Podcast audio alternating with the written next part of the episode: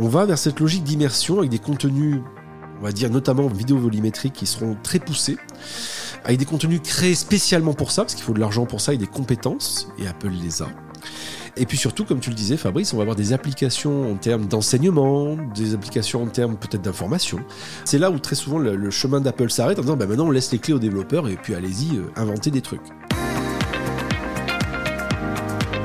Les éclaireurs du numérique, le podcast qui décrypte les enjeux cachés d'Internet.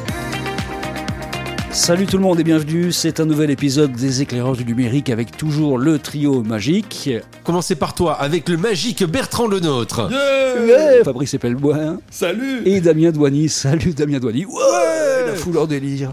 Nous sommes partis pour quelques minutes pour parler d'Apple. Ça faisait longtemps qu'on n'avait pas fait ça. Le 5 juin dernier, il y a eu la keynote de Tim Cook avec le One More Thing. C'était donc le fameux casque Apple Vision Pro.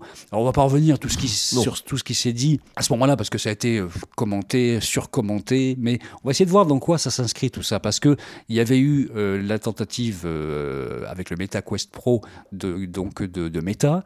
On cherche en fait le maître étalon de cette nouvelle vision, soit augmentée, soit virtuelle, soit mixte. Voilà, on cherche quelque chose. Damien, toi, c'est un domaine de prédilection. Hein. Ah oui, tout à fait. C'est compliqué. Alors pourquoi c'est compliqué? D'abord, symbolique. Chez Apple, il y a beaucoup de symbolique. Et euh, le fait qu'ils aient utilisé l'expression de One More Thing euh, est très très important parce qu'ils ne l'avaient plus utilisé depuis la mort de Steve Jobs. Et donc le fait de dire One More Thing, c'est vraiment le côté, on veut marquer le fait qu'on va révéler quelque chose de nouveau qui veut marquer les 10 ans à venir de l'informatique, d'Apple et peut-être même de l'informatique. À chaque fois qu'il y a eu un One More Thing chez Apple, c'était quelque chose qui était marquant. L'iMac, l'iPhone, l'iPod, etc. Donc là, déjà, il y a ce premier point qui est, important. Ça montre bien le niveau d'enjeu qui est lié à, ce, à cette, cet appareil-là. Le deuxième élément, c'est qu'ils appellent ça de l'informatique spatiale. Donc j'adore le marketing d'Apple, c'est bien vu parce que ça permet de comprendre ce que ça veut dire. Et ça veut dire beaucoup de choses, hein, informatique spatiale. C'est en gros, ça veut dire qu'on veut on va dire, positionner ce qu'on appelle l'informatique dans le monde ambiant autour. D'ailleurs, l'origine du truc, c'est de l'ambient computing. C'est euh, en français, c'est de l'informatique pervasive. C'est moche comme mot, mais ça veut dire en gros quelque chose qui est fondu dans l'environnement, pour faire simple. Et donc, euh, informatique spatiale, ils ont trouvé un terme pour qui soit compréhensible un peu par tout le monde, mais qui veut bien dire ce que ça veut dire. Après, la question, c'est qu'il y a un autre élément euh, qui est que, alors, on peut voir ça de différentes manières. Pourquoi est-ce qu'à tout prix, les boîtes américaines, enfin américaines, les grands GAFAM veulent à tout prix se positionner ou inventer un casque. Parce que finalement, c'est pas le premier qui existe, hein, c'est peut-être pas le dernier d'ailleurs. Ça fait des années, tu parlais de MetaQuest Pro, qui est un très bon produit d'ailleurs, mais il y en a eu bien avant. Il y a toujours eu des histoires de casques, de volonté de mettre un écran sur nos yeux. Pourquoi? Parce qu'on a cette logique d'immersion. On veut en fait rapprocher le plus possible l'informatique du plus proche de ce que nous sommes.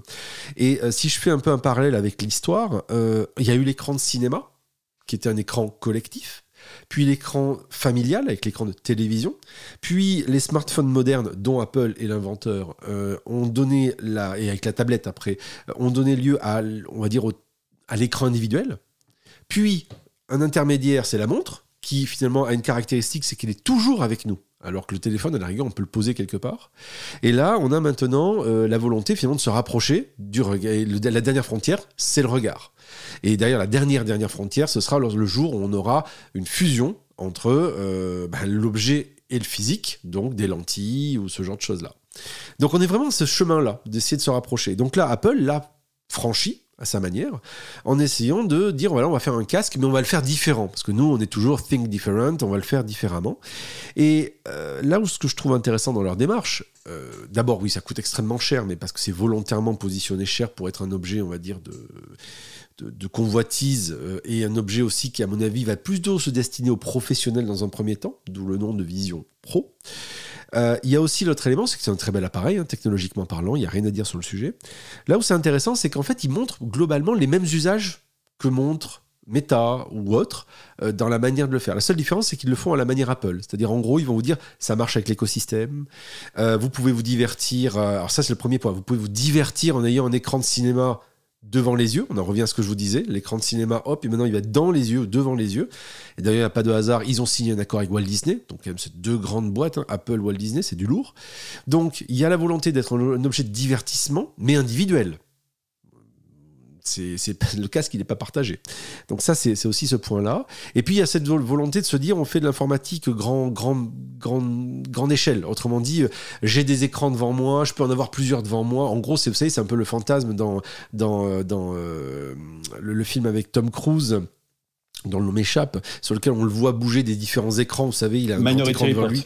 Merci, Minority Report. Le, terme, le nom euh, m'échappait. Vous le voyez avec des gants en train de bouger différents écrans, etc. Mais en gros, globalement, c'est ça. On n'a pas de gants. Mais c'est aussi un, truc que tu nous avais prédit il y a ça assez longtemps dans un précédent numéro où euh, Meta est quand même dans la réalité virtuelle alternative, alors que là, on est sur un mix. C'est ça. Euh, alors, euh, toi, tu avais anticipé euh, de la réalité augmentée, et là où Apple a, fait, a dépassé nos espérances, c'est qu'ils font les deux. C'est ça. Exactement. Oui, il y a la molette qui permet de passer de l'un à l'autre. Alors c'est ça, c'est ça. Ouais, ce qui explique aussi le, prix prohibitif du joujou, quoi. C'est, Voilà. Alors c'est ça, effectivement, qui est assez je sais pas si on peut dire bluffant, mais en fait l'idée elle est de dire, nous on pense que la, le point important c'est que l'objet ne soit pas un, objet qui bloque par rapport à la réalité. Alors c'est là où il y a un, un, une mécanique mental à avoir. Parce qu'en fait, euh, pour faire ça, qu'est-ce qu'ils font? Il y a des caméras qui filment l'extérieur. Donc en fait, on voit l'extérieur au travers de caméras qui filment l'extérieur. Mais l'extérieur nous voit grâce à des caméras qui nous filment nous-mêmes. Euh, d'où le principe de voir des yeux apparaître sur l'écran un écran extérieur pour éviter l'effet qu'on a pu voir notamment avec Mark Zuckerberg où en gros on le voit en train de regarder un peu autour de lui mais on sait comme s'il il était aveugle. Il y a un gros truc sur ses yeux et puis personne ne le voit et lui-même ne voit personne. Euh, pour ceux qui ont fait déjà des jeux dans salle VR, c'est assez amusant de regarder des gens jouer à la salle VR parce qu'eux ils sont dans un trip génial moi, je l'ai fait plein de fois, c'est super. Mais vous voyez juste des gars qui sont en train de bouger, ou des filles qui sont en train de bouger comme ça, avec un truc sur les yeux, et vous savez pas ce qu'ils font. Ils ont l'air cons, surtout.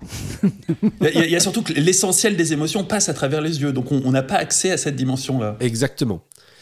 Mais là où c'est euh, surprenant, on va dire, c'est que la réponse d'Apple est de dire euh, on, vous, on va pouvoir par exemple voir votre regard au travers du casque si vous voulez parler à quelqu'un qui rentre dans votre champ de vision, mais ce regard qu'on va vous montrer, c'est un faux regard, c'est un regard reconstitué. Euh, autrement dit, c'est un regard reconstitué sur la base du fait que le casque a scanné votre visage et qu'il est capable de vous donner un avatar de vous.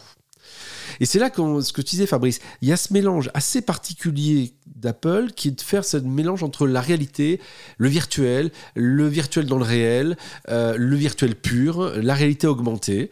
Euh, c'est très surprenant et c'est pour ça que dis qu'ils sont partis pour 10 ans, parce que d'abord ils ont les moyens d'attendre.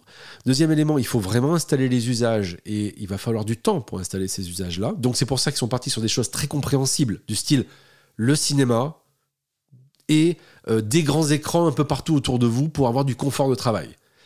Euh, oui, en, termes d'application, on n'a rien vu d'extraordinaire. Non, hein. parce qu'en fait, c'est presque un peu décevant. D'abord parce que l'objectif de la WWDC, c'est d'évangéliser les développeurs. Donc logiquement, euh, on attend que les développeurs développent des choses pour ça. Et ce qu'ils ont juste mis en avant, c'est les quelques applications de réalité augmentée qui existent déjà.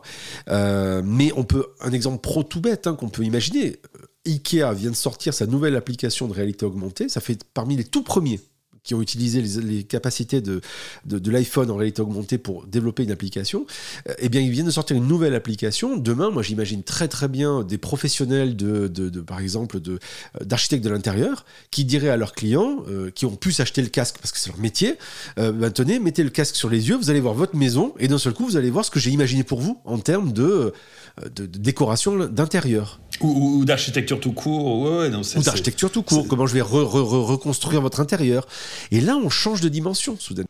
Il y a un truc qui me semble assez passionnant, parce que vous savez que moi, mon truc, c'est la sociologie des technologies, c'est l'approche différente, en fait, entre Meta d'un côté et Apple de l'autre. Meta, et on a vu Zuckerberg, propose une expérience collective dans un monde virtuel. C'est le métavers. Et c'est je vous emmène avec mon casque euh, au contact d'autres dans un monde virtuel. Je téléporte quelque part. Je vous téléporte, vous allez dans un concert où vous n'êtes pas, vous participez comme si vous étiez dans le concert. Bref, vous avez une expérience collective dans un univers virtuel. Alors que là, pour le coup, ce casque-là, c'est vous êtes centré sur vous-même. Évidemment, vous voyez le monde autour puisque vous pouvez passer en mode euh, réalité augmentée. Mais en fait, vous n'interagissez pas tellement avec le monde. C'est ce monde qui finalement vous donne des informations information et c'est vous qui êtes soit seul en train de regarder une vidéo, soit seul en train d'avoir une expérience, soit seul en train d'observer le monde avec des informations augmentées. C'est une vision individualiste du monde, en fait, qui est proposée par Apple face à la vision collectiviste, j'ai envie de dire, sans, sans communisme, de, euh, de Zuckerberg. Alors c'est complètement vrai ce que tu dis, mais quelque part quand tu réfléchis, c'est toute l'histoire d'Apple et quelque part c'est aussi l'histoire de leur succès. L'ordinateur individuel, dans le mot ordinateur individuel, il y a individuel. Le, le PC à la base et le Mac qui a voulu réinventer le PC, c'était la révolution, Fabrice tu connais bien ça, c'était la révolution de l'ordinateur personnel. Le Mhm. personal computing, le PC. Donc c'était bien ça l'histoire, versus les mainframes, les grandes machines, etc. Il y a ensuite le, la musique. La musique, Apple a quand même fonctionné, enfin l'iPod a eu un magnifique succès, et il n'y a pas plus individualiste que l'iPod. Quand on proposait justement à l'origine à Steve Jobs de, de mettre des fonctions de partage de musique, ce que faisaient certains concurrents, hein, Creative, euh, Microsoft, ils permettaient de partager la musique entre plusieurs appareils. La réponse de Jobs était super simple. Il disait Vous voulez partager la musique? Et là, il prenait, vous savez, les AirPods blancs, les, les, les, les, les petits, les petits écouteurs blancs, et il disait bah, Vous tendez un de vos écouteurs à quelqu'un si vous voulez partager de la musique. Sinon, Là, ils n'ont jamais été dans le social. Même Voilà. les fonctionnalités de partage Et- qui sont intégrées au, au logiciel Mac sont pas extraordinaires, ont jamais été poussées à bout. C'est- c'est pas du tout une boîte qui est dans l'esprit du partage et du social. Ils ont essayé de faire un réseau social avec iTunes qui s'appelait Ping, ça n'a pas marché et ils en voulaient pas. Euh, je reprends l'iPhone. L'iPhone, il n'y a pas plus individualiste comme outil quelque part. Et donc et l'i- l'iPad, je prends l'exemple pour finir de l'iPad. L'iPad, typiquement, c'est un objet qui se voulait, ou qui se veut, familial, au sens où quand Jobs a fait la démonstration de l'iPad, il était assis dans un fauteuil, dans un salon, et il présentait, il présentait comment utiliser l'appareil sur les genoux. Et la première question qui est venue, c'est Ah, mais si c'est un appareil qu'on laisse traîner sur la table du salon, est-ce que je peux avoir des, euh, profils pour les utilisateurs? Ce que faisait déjà Android. hein. La réponse est non. Et il n'y a pas de profil sur l'iPad. Et il n'y en aura jamais, à la différence du Mac. Donc, très clairement, euh, Apple a toujours positionné ses outils comme des outils individuels, mais qui permettent d'interagir avec les autres. Et comme tu le dis, Bertrand, c'est quelque part un peu l'inverse de Meta ou autre. Oui, parce que l'iPhone, c'est quand même une porte d'entrée vers les réseaux sociaux, vers euh, les autres, finalement. Alors que ce, ce casque, c'est quand même un renfermement sur soi-même, son monde, son univers. Ah bon, on, Euh, a- on va voir les applications qui vont se développer. Il y aura forcément des applications sociales qui vont apparaître. hein. Alors, c'est toujours pareil, hein. il faut pas oublier que ces grands-messes euh, ces grands-messes euh, de développeurs euh, que, que proposent Amazon, Google, Apple ou autre, bien sûr, c'est le moment pour dire aux développeurs, ce qu'on voit pas nous après, au-delà de l'aspect grand-messe keynote, hein, là ils passent, ils passent plusieurs jours sur place, ils rencontrent tous les développeurs, tous les ingénieurs de, de la marque, ils touchent le produit, ils jouent avec, ils posent des questions. Donc là, ils sont en train de phosphorer sur les usages. Donc c'est là où ça va devenir intéressant. C'est quels vont être les futurs usages. Moi, à titre personnel, étant grand geek et ayant testé plein de casques depuis très longtemps, y compris euh, des casques, on va dire, euh, qu'avait inventé Google, qui était, vous savez, le, le cardboard. Vous savez, c'est un carton qu'on déplie, on met son smartphone Mhm. dedans. Et ça donnait des résultats pas mal. C'était c'était vachement Et bien. C'était vachement rigolo. C'était pas mal. Euh, moi, pour m'amuser à aller régulièrement en salle de VR, donc de réalité virtuelle, 20-30 minutes pour s'amuser, il faut être honnête. L'immersivité, enfin l'immersion, le côté immersif, c'est bluffant. Quand vous avez un jeu qui vous prend, quand vous avez, enfin, même se balader euh, et de voir un truc en 3D devant vous, c'est pas pareil. De pouvoir tourner autour, c'est pas pareil que de voir une image plate. Donc l'effet de relief, cette fameuse 3D qui n'a jamais réussi à marcher ni au cinéma ni à la télévision, là, elle risque certainement d'avoir du sens parce qu'on va pouvoir réellement travailler dessus, voir autour. Moi, ce que j'attends, typiquement, c'est ce que j'avais vu en démo à une époque, il n'y a pas si longtemps, euh, dans un TEDx, c'est quelqu'un qui vous montre comment reproduire une scène de cinéma devant vous en 3D.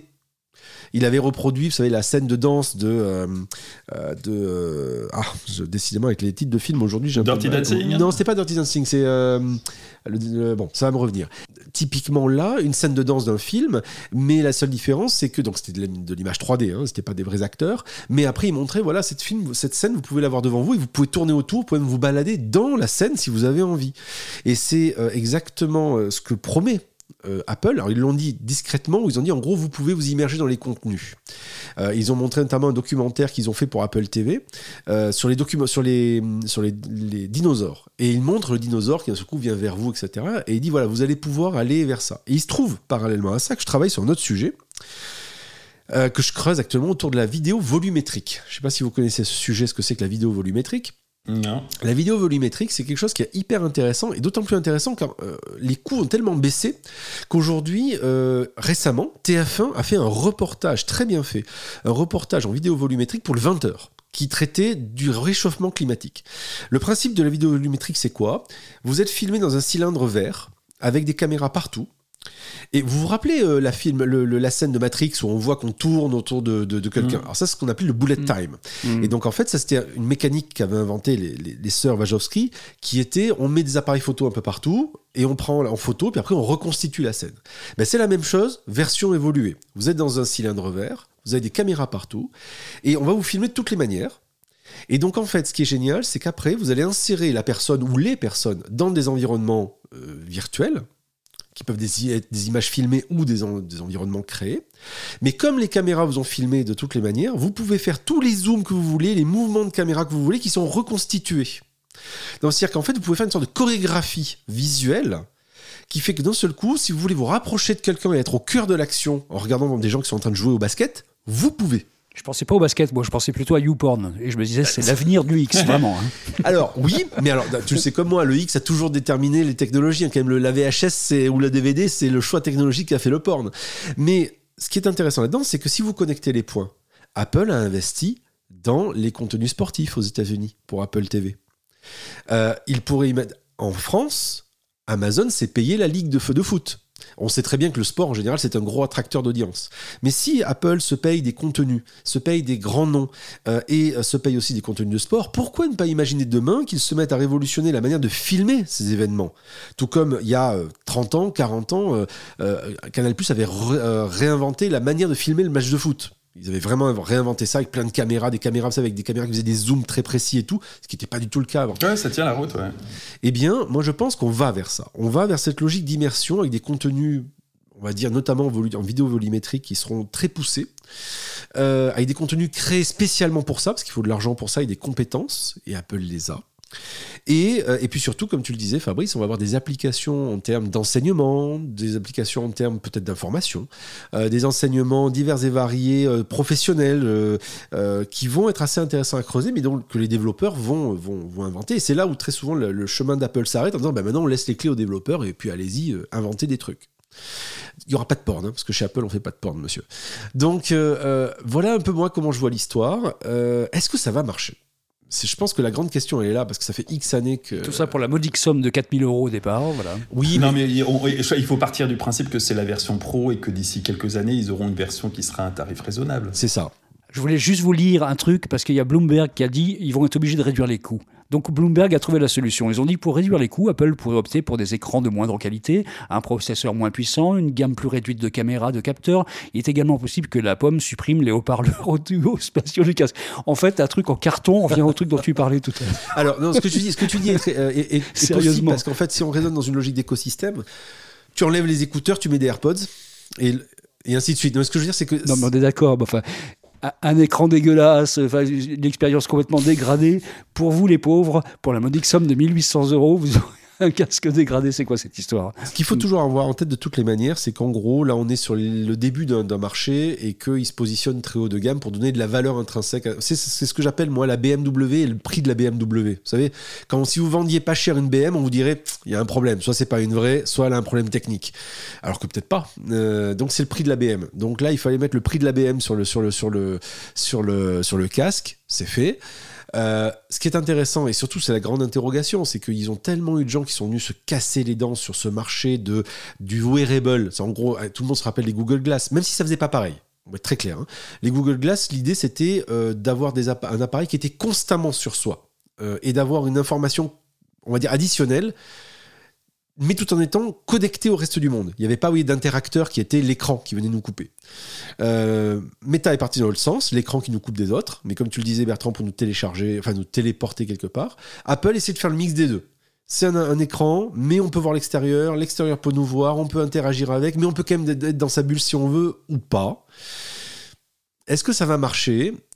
Pour finir, moi je dirais que Apple a toujours été super fort sur l'évangélisation des usages. Ils mettent le temps qu'il faut. Ils n'ont pas de, ils ont pas d'enjeu là-dessus. Ils prennent le temps. Je pense que l'enjeu est tellement fort qu'ils vont pas l'arrêter du jour au lendemain. C'est pareil. Ce sera pas leur, leur Newton. Je leur souhaite pas en tous les cas de figure. Tous ceux qui l'ont testé m'ont dit que c'était une, expérience assez bluffante quand même. Euh, moi, la question que je me pose, c'est est-ce que le future is bright ou Black Mirror? Autrement dit, est-ce qu'un jour on sera tous avec nos casques en train de nous parler entre, entre nous en nous regardant avec des casques? Ou est-ce que ça restera juste des parenthèses dans nos, dans nos vies pour avoir des expériences extraordinaires d'immersion? Je sais pas. Pas mieux. On va rester sur cette question. Mmh. Elle est bien cette question pour terminer parce que ça vous permet de rester en l'air et de commenter par exemple euh, en nous disant ce que vous en pensez sur les réseaux sociaux. Voilà ce qu'on pensait globalement, enfin ce que Damien pense, est-ce que on, euh, on- finalement on pense derrière lui parce qu'il y a un spécialiste de l'histoire? Fabrice, merci. Damien, merci. On se retrouve la semaine prochaine. À la semaine prochaine. Salut Les éclairs du numérique, un podcast de Bertrand Lenôtre, Damien Douany et Fabrice Epelboin. Vous avez aimé ce podcast? Retrouvez-nous sur leséclaireursdunumérique.fr.